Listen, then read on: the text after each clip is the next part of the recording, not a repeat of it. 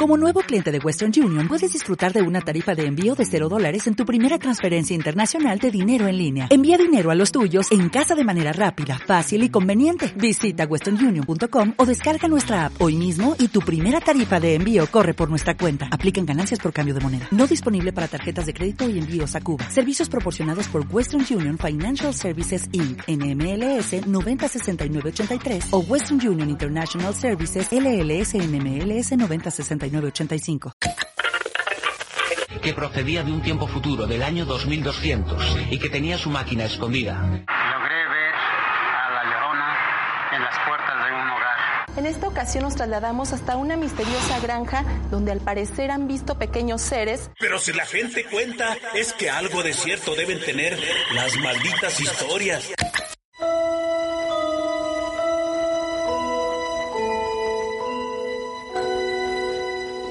CZS Entertainment presenta Así que solo tienes que preguntarte qué clase de persona eres. la novena temporada de, de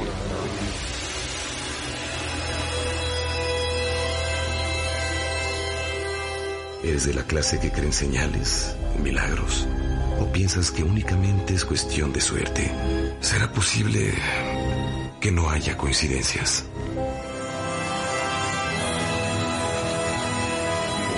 lo inexplicable cable, cable, con Jesús García. García, García.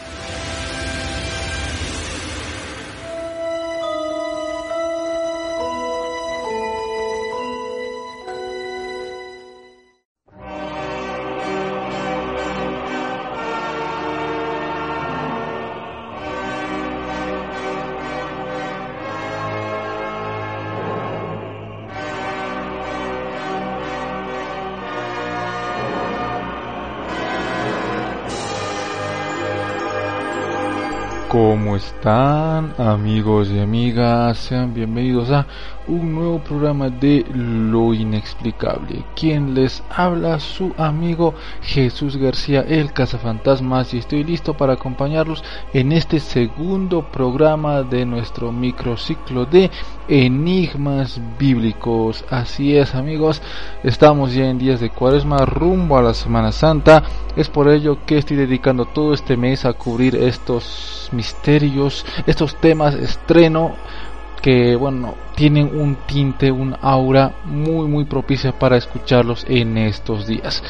No lo olviden, la anterior semana, día lunes también, inicié con el primer programa de este ciclo y pues hubo respuestas muy interesantes, recibí algunos mensajes con preguntas sobre sobre todo del código B, el tema estreno que tocamos, el código secreto de la Biblia y pues hubo repercusión.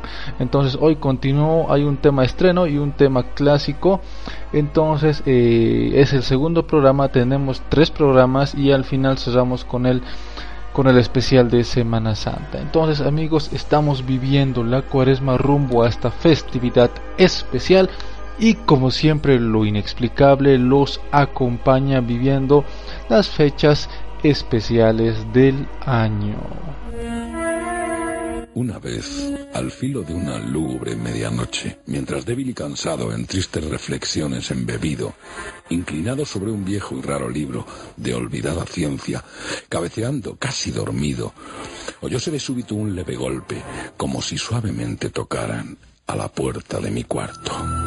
Es, dije musitando, un visitante tocando quedo a la puerta de mi cuarto. Eso es todo. Y nada más.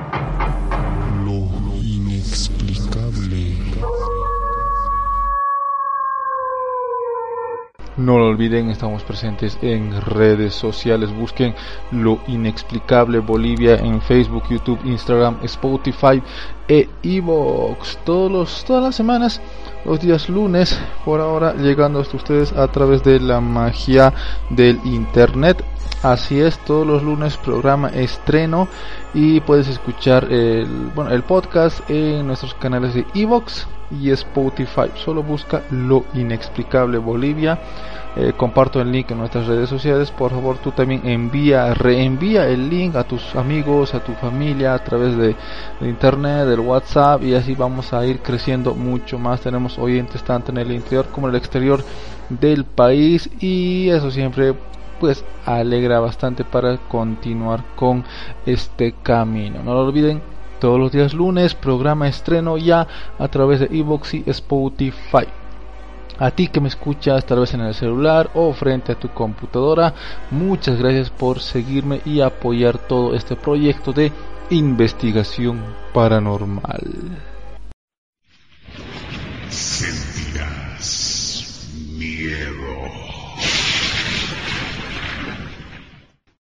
Bien, no lo olviden, eh, todos los días lunes programa estreno y Actualmente las temporadas 8 y la 9 en la que nos encontramos ahora están disponibles ya de forma gratuita en Evox y Spotify. Temporadas 8 y 9 totalmente gratis, disponibles y completas en estos canales de pues en estas plataformas a nivel mundial, así que puedes descargártelas y formar tu colección. Les aviso que las temporadas desde la 1 hasta las 7, o sea, nuestros programas más, más clásicos, pues los estoy remasterizando, los estoy editando para que tengan una mejor calidad y pronto los tendré ya en, en carpetas de mega disponibles y completas para su descarga. Eh, pues si las quieren adquirir, voy a, voy a informar pronto cómo las van a poder adquirir los, los links de descarga y van a poder tener toda la saga Lo Inexplicable completa.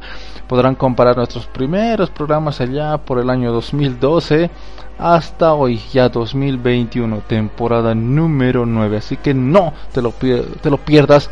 Temporadas 8 y 9 gratis en Evox y en Spotify. Próximamente las demás temporadas completísimas estarán disponibles para su descarga.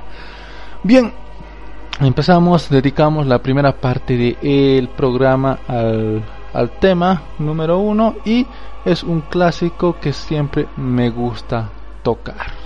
Quien beba el agua que yo le provea, dice el Señor, tendrá una fuente en su interior vertiendo una vida eterna.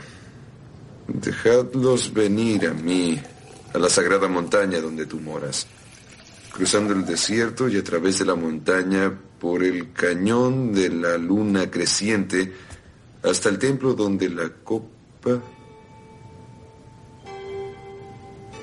donde la copa que contiene la sangre de Jesucristo estará por siempre. El santo grial, el cáliz usado por Cristo en la última cena, la copa que recogió su sangre en la crucifixión, y fue confiada a José de Animatea.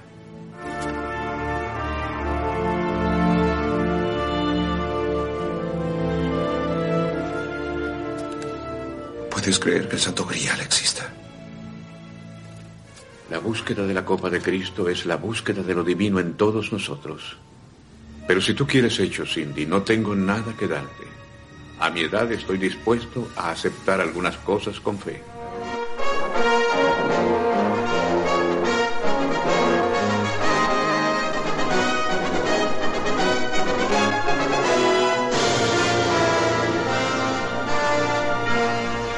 Un tema que lo toco cada ciclo de enigmas bíblicos porque creo que no es un tema cerrado, es algo que va evolucionando y teniendo más adeptos cada año y con nuevos datos también cada gestión. Recuerdo que vi, bueno, desde niño un gran fanático de las películas de Indiana Jones y de hecho mi película favorita es la tercera Indiana Jones y la última cruzada en la que este personaje va en busca de la copa de Cristo. Y yo niño pues eh, ya, ya conocía la historia de la última cena y todo ello pero el hecho de que Indiana fuera a buscar esa copa toda la aventura toda toda la persecución la lucha contra los nazis contra el mal eh, me pintaba un mundo muy muy interesante. Podría decirse que era eran los cimientos de mi mundo de investigación paranormal. Después continué investigando sobre el Santo Grial y es un tema realmente apasionante. y siempre me pregunto, cada vez que escribo sobre este tema, eh, yo me digo, me encuentro en mi casa escribiendo, mientras en algún otro lugar del mundo se encuentra el grial, tal vez empolvado con telarañas, oculto a oscuras, pero está ahí. Imagínense esa conexión. Así que hoy iremos en busca de uno de los objetos sagrados más importantes de la historia. Objeto de mitos, leyendas, lucha, misterios y enigmas. La copa que contuvo la sangre de Cristo eh, se encuentra ahí, afuera. Y hoy vamos a tratar de encontrarla. ¿Están listos?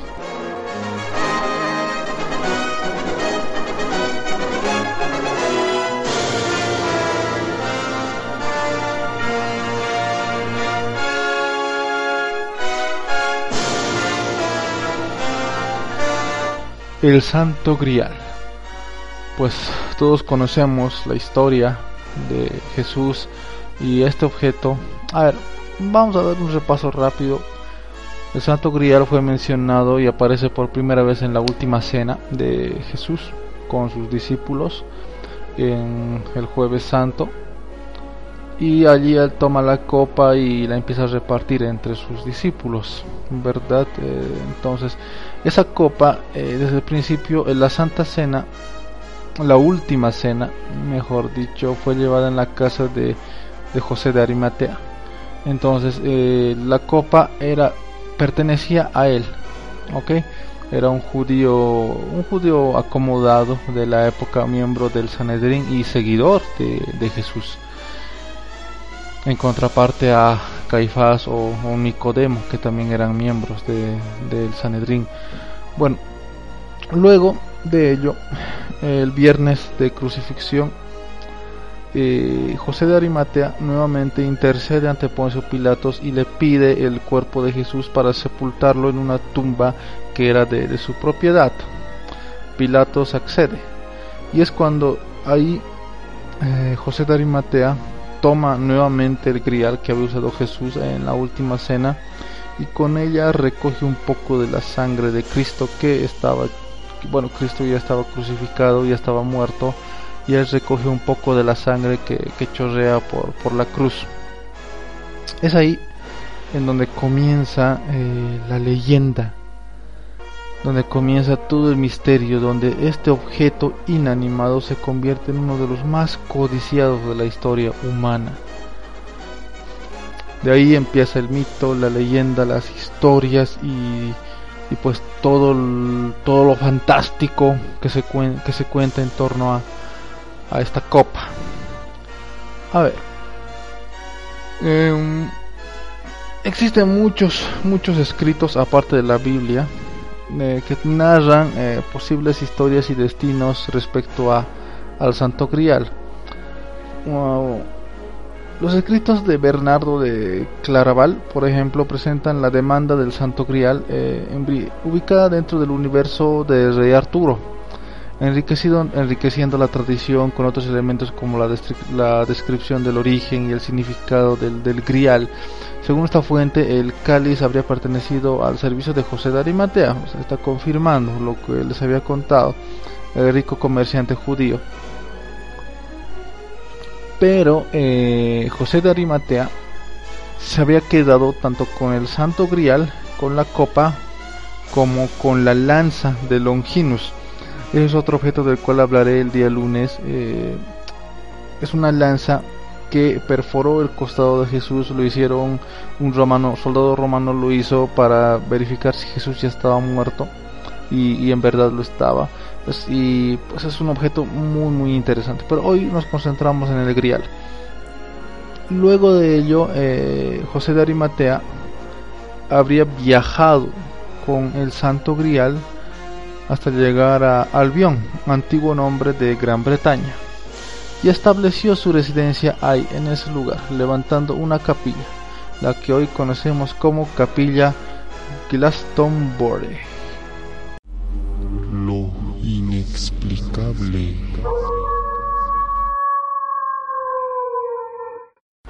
Al fallecer, José de Arimatea los poemas aseguran que se tomaron recaudos para custodiar las reliquias, eh, nombrándose un caballero para, para ese fin, para protegerlas, siendo Sir Peles el guardián del grial. Entonces otro caballero, Sir Balin el salvaje, quiso robarlo y junto con las demás reliquias.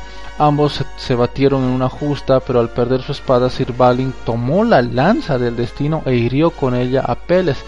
Inmediatamente el castillo se derrumbó debido a la profanación.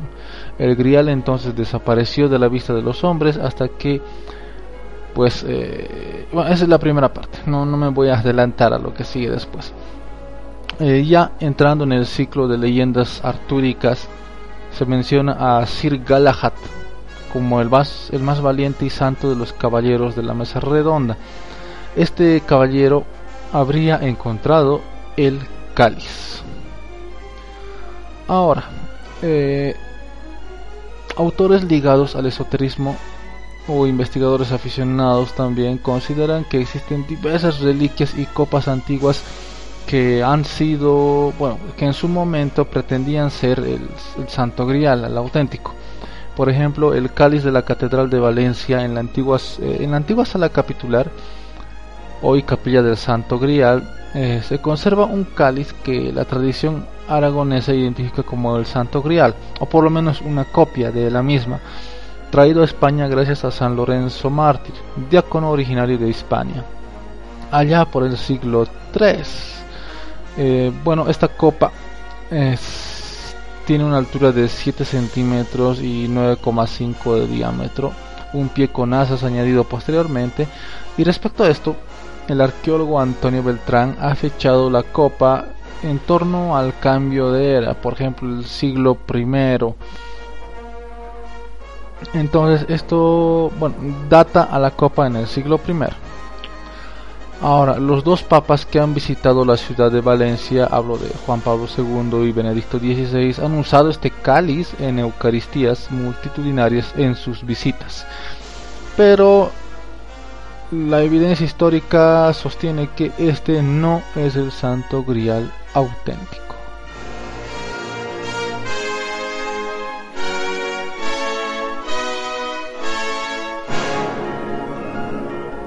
estamos dando un repaso a algunos de los griales que se encuentran en distintas partes del mundo hoy en día y que en su momento fueron identificadas como el Santo Grial. El cáliz de Doña Urraca. Según el doctor en, filología árabe y licenciado en historia, hablo de Gustavo Turienzo Veiga, el cáliz de Doña Urraca eh, se remonta al siglo XI.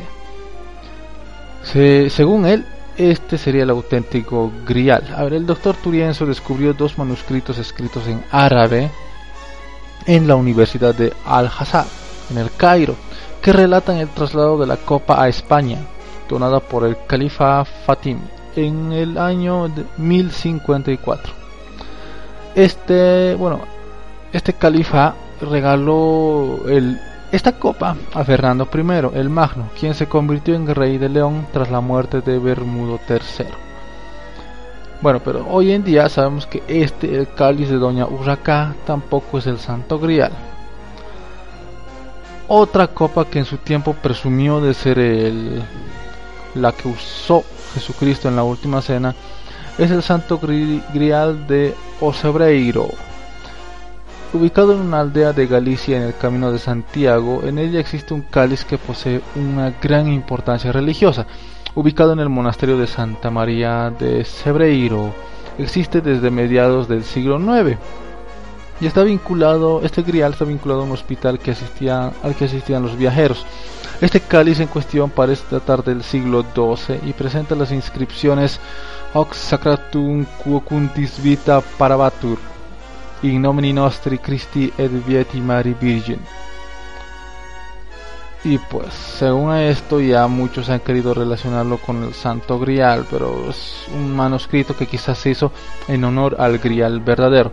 Una leyenda menciona que eh, sobre el altar de la capilla lateral de la iglesia estaban celebrando la Eucaristía un monje con el dicho Grial. El religioso pensaba que aquel crudo día de invierno en que pues la nieve se amontonaba y el viento era insoportable, nadie vendría a misa. Pero un hombre llamado Juan Santín, devoto vecino de la aldea, acudió. El monje, eh, pues, menospreció el esfuerzo del campesino para ver un poco de pan y vino, pero en el momento de la consagración la hostia se convirtió en carne sensible a la vista y el contenido del cáliz se convirtió en sangre, la cual manó hasta teñirlos, hasta teñir a, ambos hombres. Pues es, esta leyenda ya habría habría alimentado el rumor de que este era el santo grial auténtico y varios peregrinos franceses y alemanes se dieron cita a este lugar. No existe evidencia histórica que sostenga a este grial, al, de Osereiro, como el, cáliz verdadero. Pero esta historia, esta leyenda de, del líquido convirtiéndose en sangre, pues tiene muchos devotos y hasta hoy en día es una historia muy sonada y creo que es digna de tomarse en cuenta. Lo inexplicable.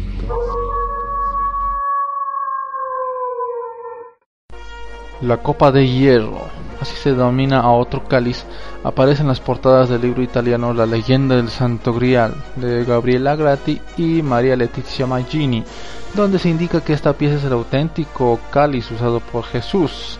Pero hasta ahora lo menciono solamente como una anécdota porque no existe sustento histórico para dicha afirmación. Ahora, la leyenda del Grial ha fascinado a numerosos personajes históricos eh, de distintas nacionalidades. Por ejemplo, el medievalista alemán Otto Rahn fue el más conocido de ellos por, su vinculación con el régimen nazi. Otto Rahn era, puede decirse, el arqueólogo oficial del Tercer Reich. En efecto, tras haber escrito un libro sobre el tema titulado gegen den Gral o Cruzada contra el Grial, él, este arqueólogo alemán vinculaba al, al cáliz de Cristo con el movimiento cátaro. Otto Rahn llamó la atención de Heinrich Himmler, nada más y nada menos que jefe de las de la SS, quien lo hizo ingresar a, a, las altas filas nazis. Pero eh, en su momento Otto Rahn pudo ser alemán, pero no simpatizaba mucho con la, con la ideología nazi, a tal grado de que si al principio los ayudó, posteriormente ya renunció. Y fue entonces cuando lo encontraron muerto oficialmente se calificó como suicidio. Este episodio ha dado pie a la creencia de que existió una búsqueda secreta del Grial por parte de la jerarquía nazi. Y esto es verdad. ¿Por qué? Se los confirmaré enseguida. Contáctanos a través de las redes sociales Facebook, YouTube, Instagram Busca lo inexplicable Bolivia. Cada semana acompañándote desde el otro lado. Esto es lo inexplicable en nuestro microciclo de enigmas bíblicos, programa número 2, no olviden el siguiente lunes el tercero y después nuestro programa especial de Semana Santa. Estamos presentes en redes sociales y también existe un grupo oficial de WhatsApp. No lo olvides, si quieres ingresar en él, envíame un mensaje al celular 6036 4426. Reitero, el 6036 4426 y yo te añadiré porque muchas noticias las doy en primicia en ese grupo, así que es exclusivo. Si quieres ingresar, envíame el mensaje y podrás formar parte de todo lo que conversamos día a día.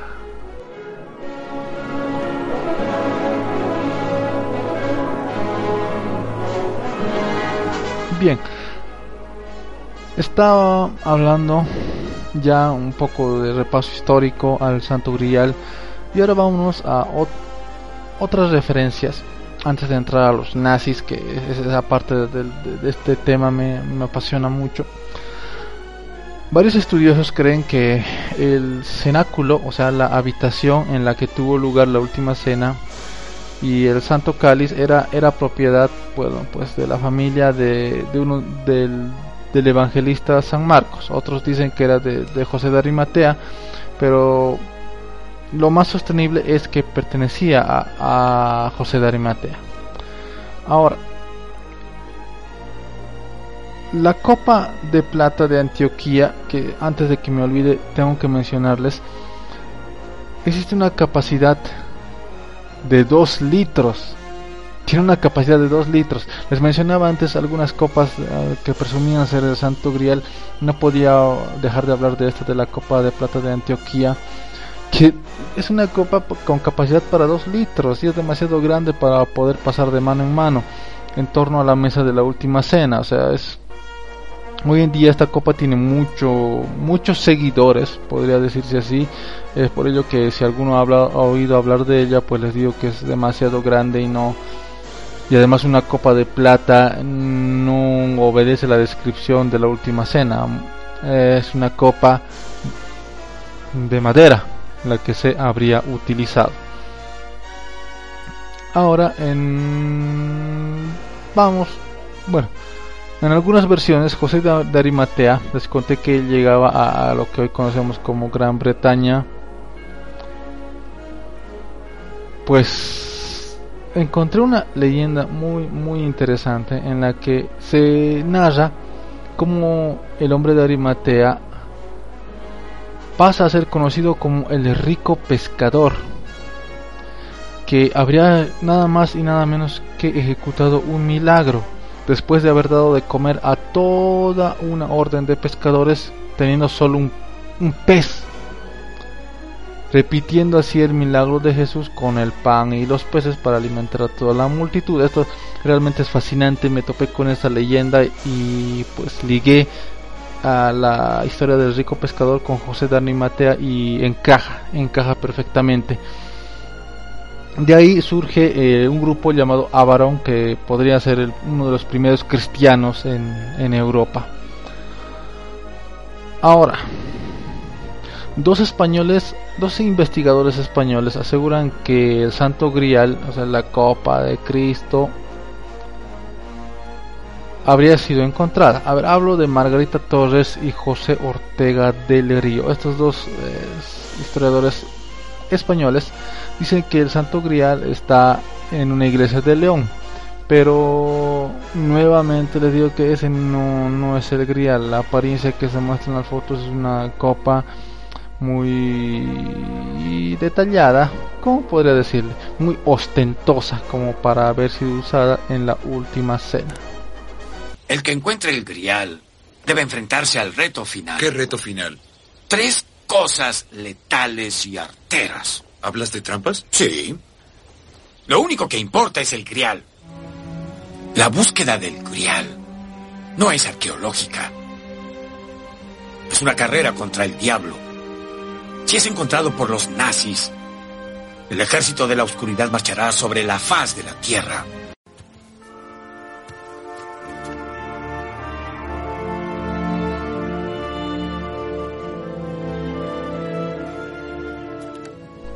Durante los días de la Segunda Guerra Mundial.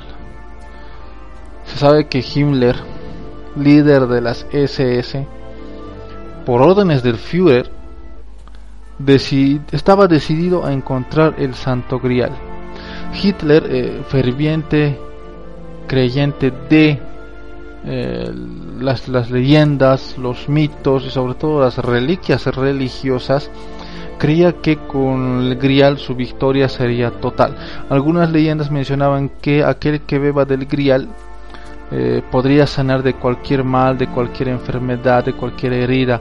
Otras leyendas sostienen que quien beba del grial obtendría la vida eterna.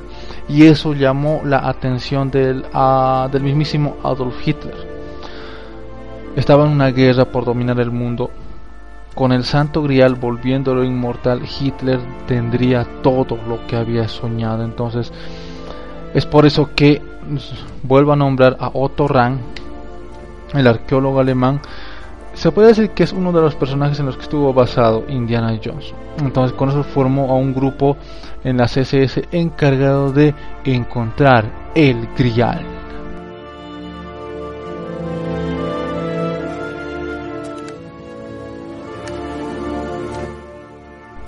Himmler, junto con su grupo de élite en cuanto a temas de ocultismo e historia, indagaron en las leyendas artúricas y ahí se habla de Montsalvat, la montaña sagrada. Entonces asociaron a Montsalvat de, de las leyendas del rey Arturo con Montserrat, una montaña eh, ubicada en España, donde también existe una abadía, un santuario. Eh, entonces la mesa estaba servida, así es que esto está documentado amigos. El 23, la noche del 23 de octubre de 1940, una noche lluviosa, se escucharon golpes en el santuario del monte en España, en Montserrat, golpes violentos en la puerta. Un monje fue a abrir y era Himmler junto a un grupo de soldados de élite nazis. El abate del templo se negó a recibirle por lo que solo un monje se ofreció a darle una pequeña guía turística. Imagínense amigos, están durmiendo en plena noche lluviosa y llega un un grupo de las SS nazis. El miedo debió cundir, pues estaban en plena guerra mundial. Pues eh, uno de los monjes se ofreció a darles un pequeño paseo turístico, entre comillas, por, eh, por la abadía y llegaron a un momento en que Himmler vio una puerta cerrada, unas rejas cerradas que, que al parecer ocultaban un paso entre las montañas. Himmler insistió en entrar allí, pero los monjes se negaron, se negaron a abrirle la puerta.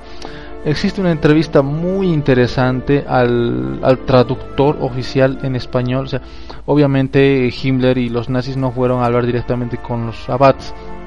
Hubieron un, hubo un traductor que eh, lo que Himmler hablaba en alemán lo traducía al español.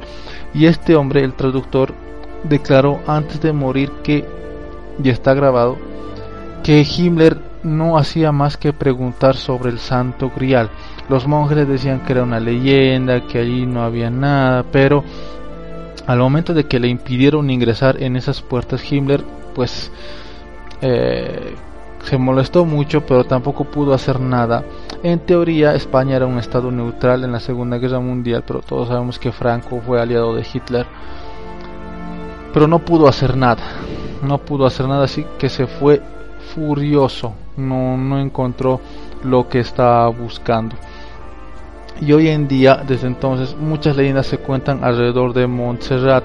Amigos, yo creo que es uno de los lugares probables donde en verdad se encuentra el grial, porque eh, es verdad que existe un pasadizo secreto que conecta al monasterio con,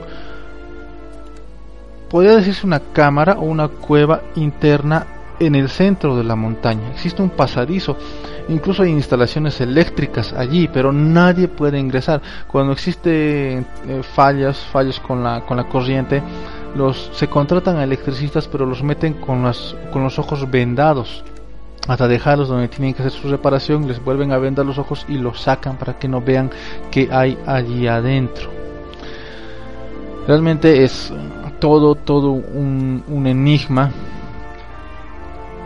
Y ya resumiendo toda la historia del Grial para cerrar el tema, todas las historias y leyendas que he podido encontrar respecto a esto, las leyendas del rey Arturo, los, los, escritos apócrifos de apóstoles del mismo José de Arimatea y demás, todo lo referente al Santo Grial indica que puede ser encontrada, que está oculta, pero puede ser encontrada solo por un caballero puro de corazón la, leyenda artúrica habla de Sir Galahad, pero hoy en día, si alguien quiere emprender su búsqueda, tiene que ser una persona pura de corazón, un caballero puro de corazón, es lo que dicen las leyendas. Existe, puede existir gente así, estoy seguro. Y es bonito pensar en esta leyenda. Yo creo que algún día puede, puede ser encontrado el Santo Grial. Estoy seguro que allí afuera hay alguien que cumple estas características, alguien que, que está en busca de la copa de Cristo y que la puede encontrar. Ya sea que lo revele al mundo o no, tal vez puede quedárselo para él este descubrimiento y no decir en dónde está, pero yo creo que sí existe el grial, está por ahí y el caballero puro de corazón que la va a encontrar también está ahí afuera. El Santo Grial, en esta primera parte del segundo programa del microciclo de enigmas bíblicos acá en Lo Inexplicable.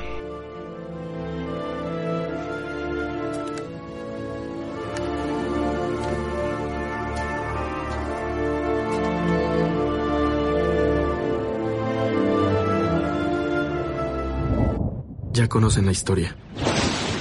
Los fulminantes rayos. Un genio de mente, una creación impía. Claro que el mundo recuerda al monstruo, no al hombre.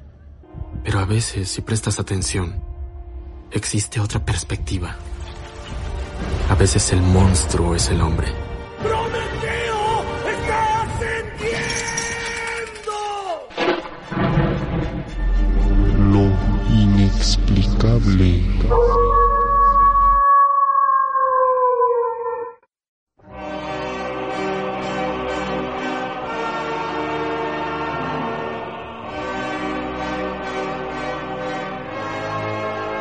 Esto es lo inexplicable, nuestro microciclo de enigmas bíblicos. El pasado lunes hablamos de el código secreto de la Biblia, además del Arca de la Alianza. Hoy hablamos, acabamos de hablar sobre el Santo Grial y ahora nos vamos con los cuatro Cristos. Y la siguiente semana, día lunes, terminamos hablando con el tema de Judas, amigo traidor además de la lanza del destino. Imperdible amigos, acompañándote en esta cuaresma rumbo a la Semana Santa, lo inexplicable, lo mejor del mundo en cuanto a investigación paranormal.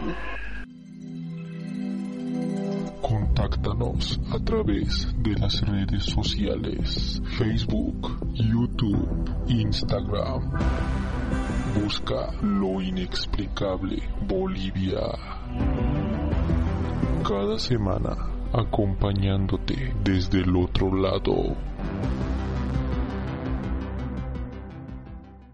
Esto es lo inexplicable, no lo olvides todos los lunes trayéndote distintos temas en cuanto a misterios, tesor, ovnis, fantasmas, leyendas, mitos, extraterrestres, conspiraciones, lo inexplicable en temporada 9 trayéndote los mejores temas. Quien te acompaña, Jesús García, el cazafantasmas inexplicable, busca nuestras redes sociales, Facebook, YouTube, Instagram, Spotify, Evox todos los lunes programa estreno. Comparto los links para que nos escuchen en Evox y Spotify.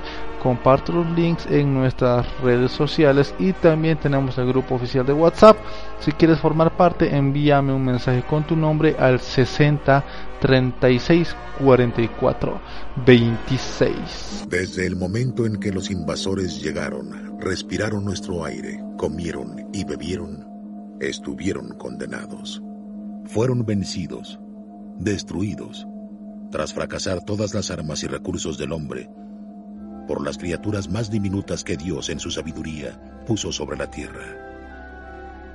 Mil millones de muertes hicieron al hombre acreedor a su inmunidad, al derecho a sobrevivir entre los infinitos organismos de este planeta.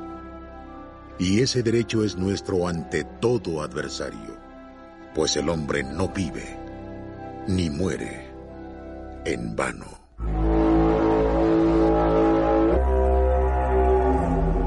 Lo inexplicable. Bien, empezamos la segunda mitad del programa con otro tema de nuestro ciclo de enigmas bíblicos.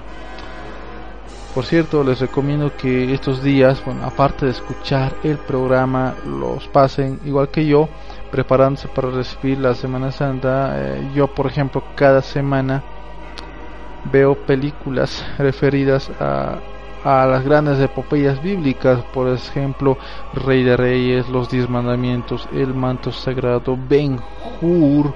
Es increíble la vastedad de películas que existen las antiguas de los años 40, 60 y son películas muy muy muy buenas la verdad y son muy propicias también para verlas en esta época. Es lo que hago yo y rumbo a la Semana Santa a ver las mejores películas y por supuesto también escuchando a lo inexplicable bueno vámonos con el segundo tema del, del programa de hoy y es un tema estreno un tema que no les va a dejar indiferentes y que seguro les va a sorprender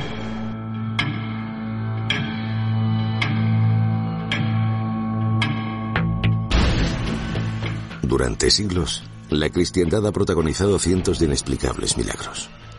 Desde el principio de los tiempos, la Iglesia se interesó por estos fenómenos. Existen cuatro misteriosas tallas únicas en el mundo. Se trata de cuatro figuras del siglo XIV que representan a Jesucristo con dramatismo a flor de piel. Tienen articulaciones y al accionarlas responden al movimiento de un cadáver aún caliente.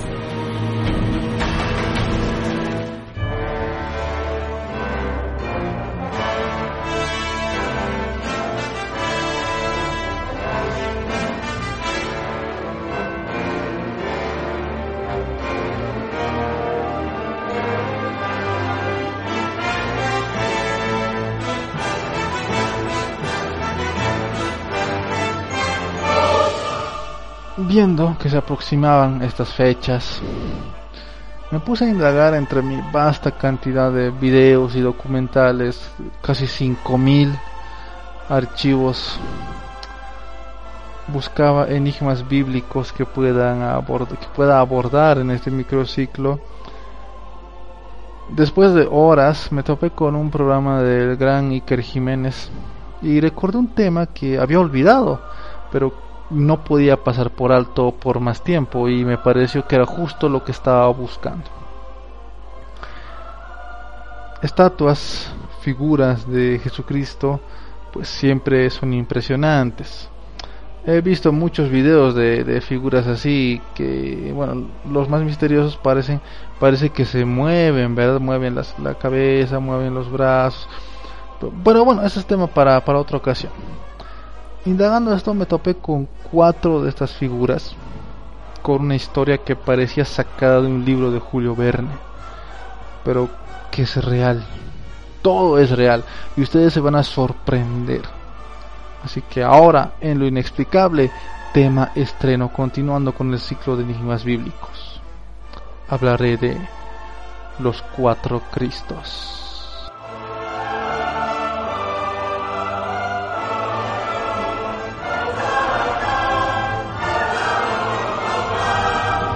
Empezamos con algo de historia. Siglo XIV. Europa vivía la terrible época de la peste negra. La desolación y el miedo se podían sentir presentes en la población. La gente pedía a gritos ayuda, pedían que todo eso termine. Los líderes religiosos hacían promesas a los santos para que mitiguen esta peste. Entonces, a orillas del mar, algo parece flotar y llega a las costas españolas. Son unas urnas muy bien cerradas que encallan en la costa e inmediatamente llaman la atención de la gente. Ellos saben que vinieron del mar, los vieron, pero no consiguen ver ningún navío cerca. Es como si estas urnas hubieran aparecido de la nada. Pero lo misterioso apenas comenzaba.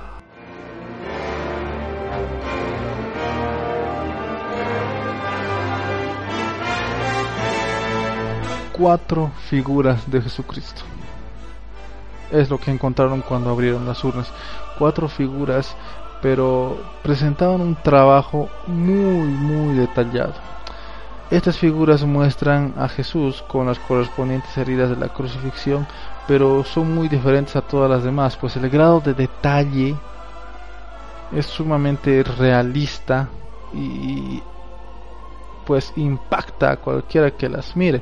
Cuando se, se ven las imágenes, las fotos, uno siente que parecen heridas reales y te impresiona.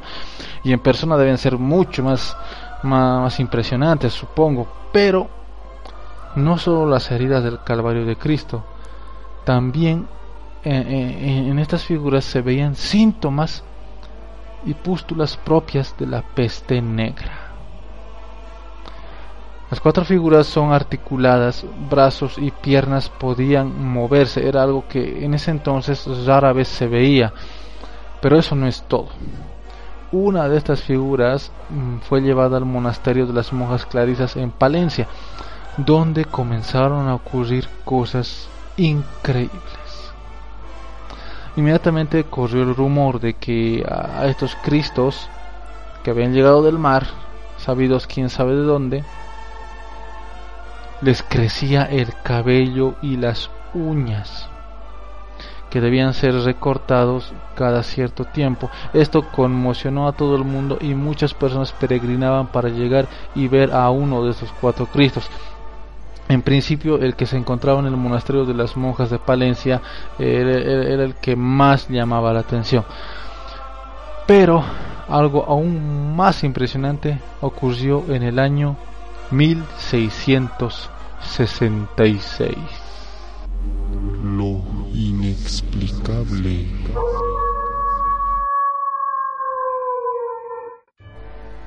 Así es, año 1666.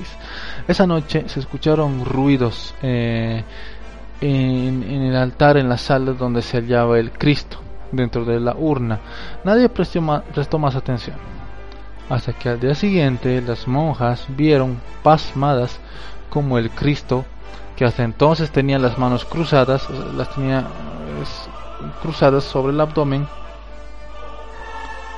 ahora yacía con las manos extendidas al costado de su cuerpo.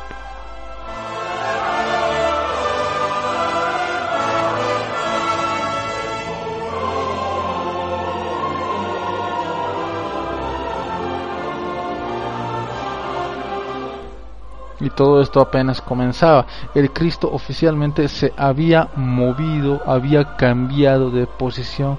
Las monjas se pasmaron y pues de ahí empezó a correr aún más la leyenda en torno a esta figura. En otra ocasión, eh, bueno, un hombre del pueblo a quien todos ya consideraban un, un frecuente pecador, podríamos decir así, fue a confesarse y a rezar ante la urna de, del Cristo. Se dice que el, arrepentimiento y el llanto que se podía apreciar en el hombre eran tales, eran reales, tanto así que, que el Cristo movió la cabeza para mirarlo. El hombre se quedó boquiabierto y consideró que era una señal de que sus pecados efectivamente habían sido perdonados porque las monjas lo veían y sentían que el arrepentimiento del hombre era real y el Cristo movió la cabeza para verle. En otra ocasión también una niña del pueblo se tragó un vidrio, estaba muy cerca de ahí, se tragó un vidrio por accidente. Entonces la pusieron sobre el altar del Cristo y en ese momento ella de la nada eh, escupió, escupió el, el pedazo de vidrio. Es así que corrió el rumor, corrió el rumor de que el Cristo era milagroso, era milagroso y, y, lo que les acabo de contar son apenas unas cuantas de las anécdotas que existen en cuanto a muchas que, que se dieron en torno a este Cristo de, de, de, las monjas de Palencia. Pero nos trasladamos a Castilla. Ahí está el Santo Cristo de Burgos, que es como se le bautizó a, a, a otro, al otro, a otra de las figuras que llegó del mar. Este se halla en posición de, crucifixión con las manos extendidas. En 1454 a este Cristo también ocurrieron cosas milagrosas en, torno a él, tanto que los nobles mandaron que todo esto se documentase en un libro, o sea que, que existe palabra escrita de lo que ocurría. Entre otras cosas, se dijo que este Cristo sangraba cada cierto tiempo sangraba, le salía sangre de, las heridas de las manos y de los pies y, del costado. Además de haber sanado a quienes acudían ante él. Contáctanos a través de las redes sociales Facebook, YouTube, Instagram. Busca lo inexplicable Bolivia. Cada semana acompañándote desde el otro lado.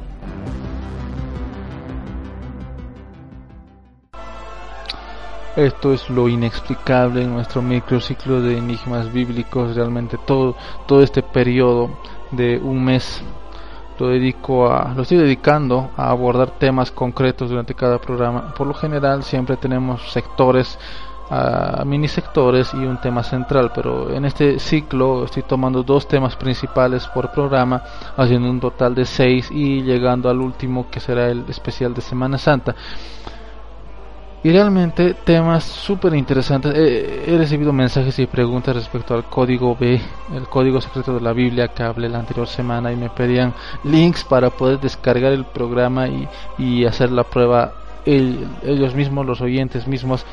Realmente eh, yo no he podido descargar el programa porque hay que tener conocimientos en hebreo antiguo para poder introducir palabras y poder y poder eh, sacar una, una interpretación mucho más concreta en cuanto a los resultados. Por eso que eh, yo mismo no lo he podido hacer aún a pesar de que lo intente pero es bueno saber que la gente indaga mucho más a partir de lo que uno habla y sacar a, a relucir estos enigmas bíblicos en esta época de cuaresma es muy especial. Es por ello que estoy compartiendo con ustedes lo inexplicable. Quienes acompaña a Jesús García, microciclo de enigmas bíblicos, ahora hablamos sobre el misterio de los cuatro Cristos.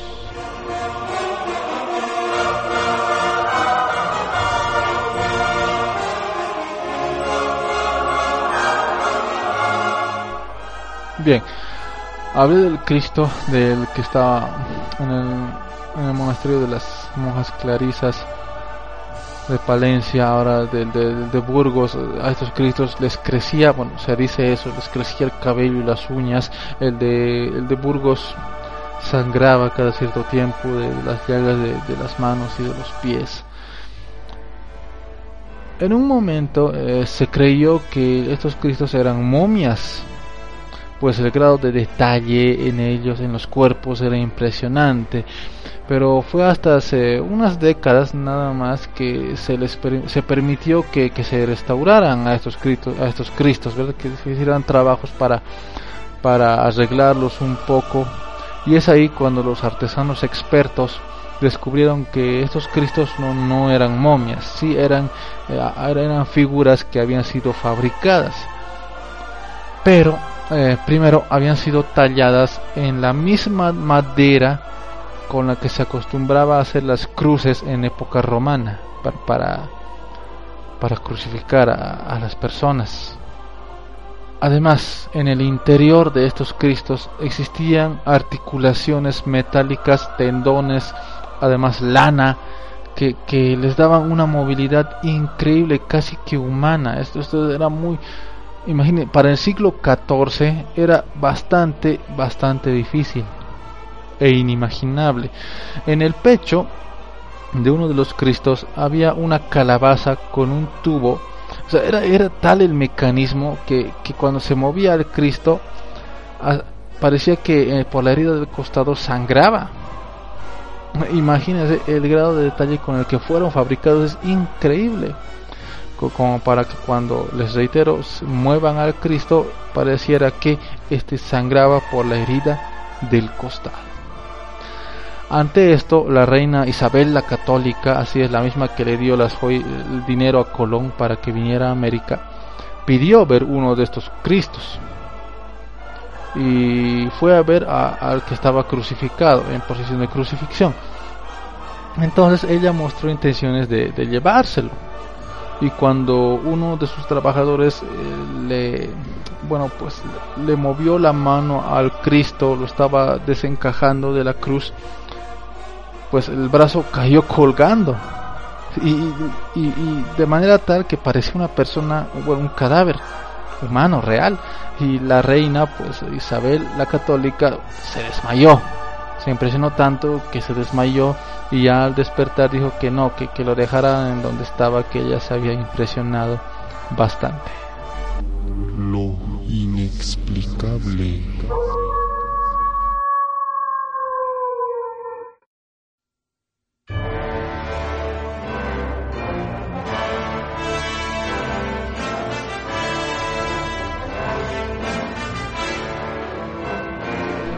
Pero las historias y milagros en cuanto a estos Cristos no, no solo datan de los siglos XIV, XV y XVI, sino que en los años 70, hace relativamente poco, si tomamos en cuenta de, que estamos hablando de siglos, en los años 70 los milagros continuaron en cuanto a estos, a estos Cristos. Mucha gente que, que estaba desahuciada, con cáncer, con enfermedades terminales, fueron y, y fueron sanadas por estar en presencia de estos Cristos. O sea, existe Está ocurriendo en este momento algo en torno a estas figuras. ¿Quién las construyó? ¿Por qué las, las, lanzaron al mar? ¿Por qué ese grado de detalle?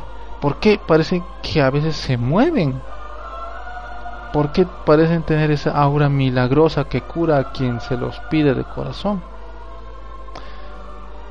Vi fotos y videos de estos Cristos y me causan misterio, respeto, a veces también un poco de temor. Y es un misterio del cual se puede hablar en estos días de cuaresma, es un misterio que está ahí y que de seguro va a dar mucho más que hablar, pero por hoy se nos está acabando el tiempo, así que eh, la historia de estos Cristos es realmente interesante y, y tenía que hablar de ellos en esta época. Así que hoy en Inexplicable, ya cerrando el programa, el segundo de este ciclo de enigmas bíblicos, hablamos en la primera parte del Santo Grial. Ahora cerramos con el misterio de los Cristos de madera, los Cristos españoles.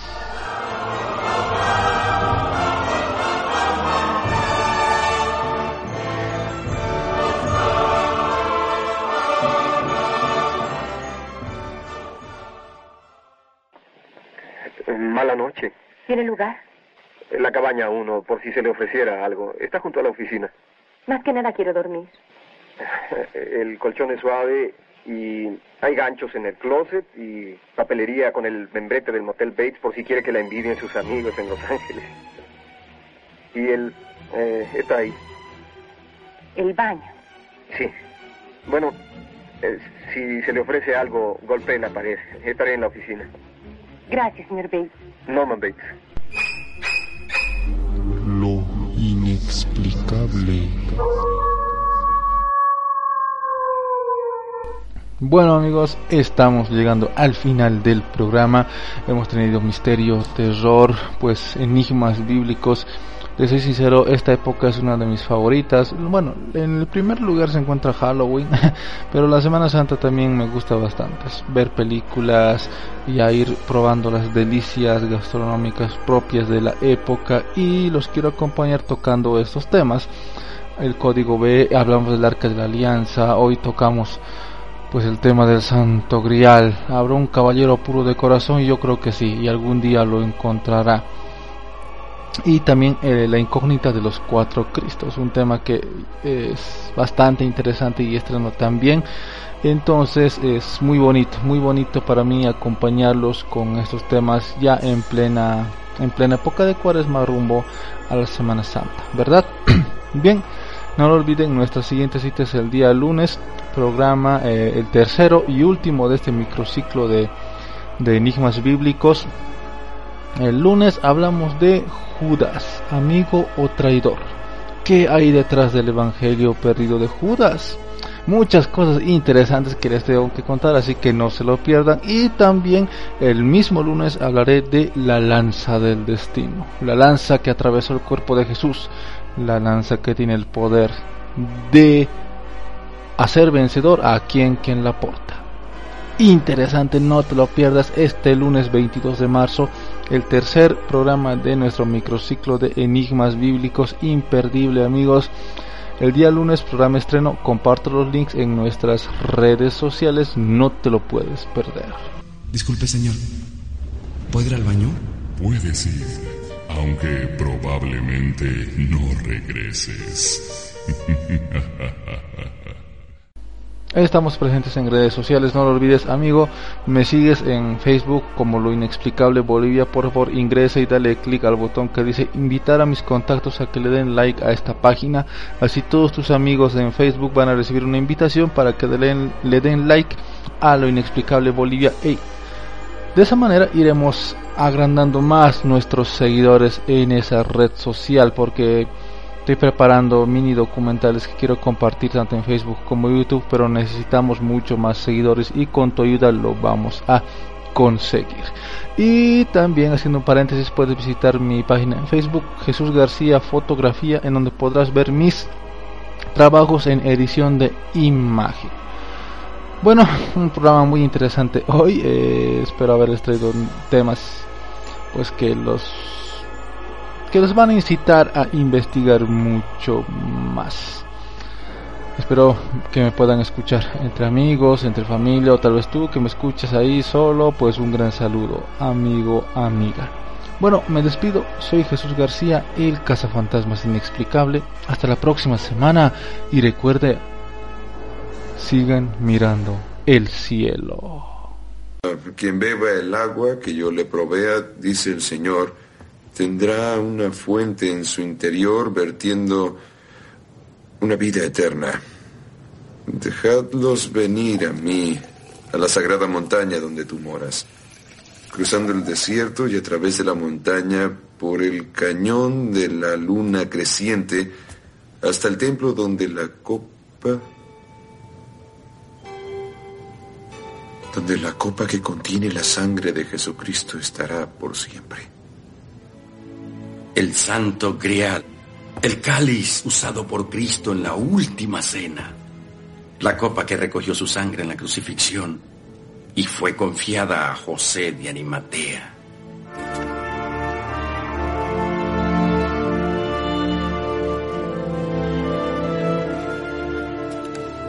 ¿Puedes creer que el santo grial exista? La búsqueda de la copa de Cristo es la búsqueda de lo divino en todos nosotros. Pero si tú quieres hechos, Cindy, no tengo nada que darte. A mi edad estoy dispuesto a aceptar algunas cosas con fe.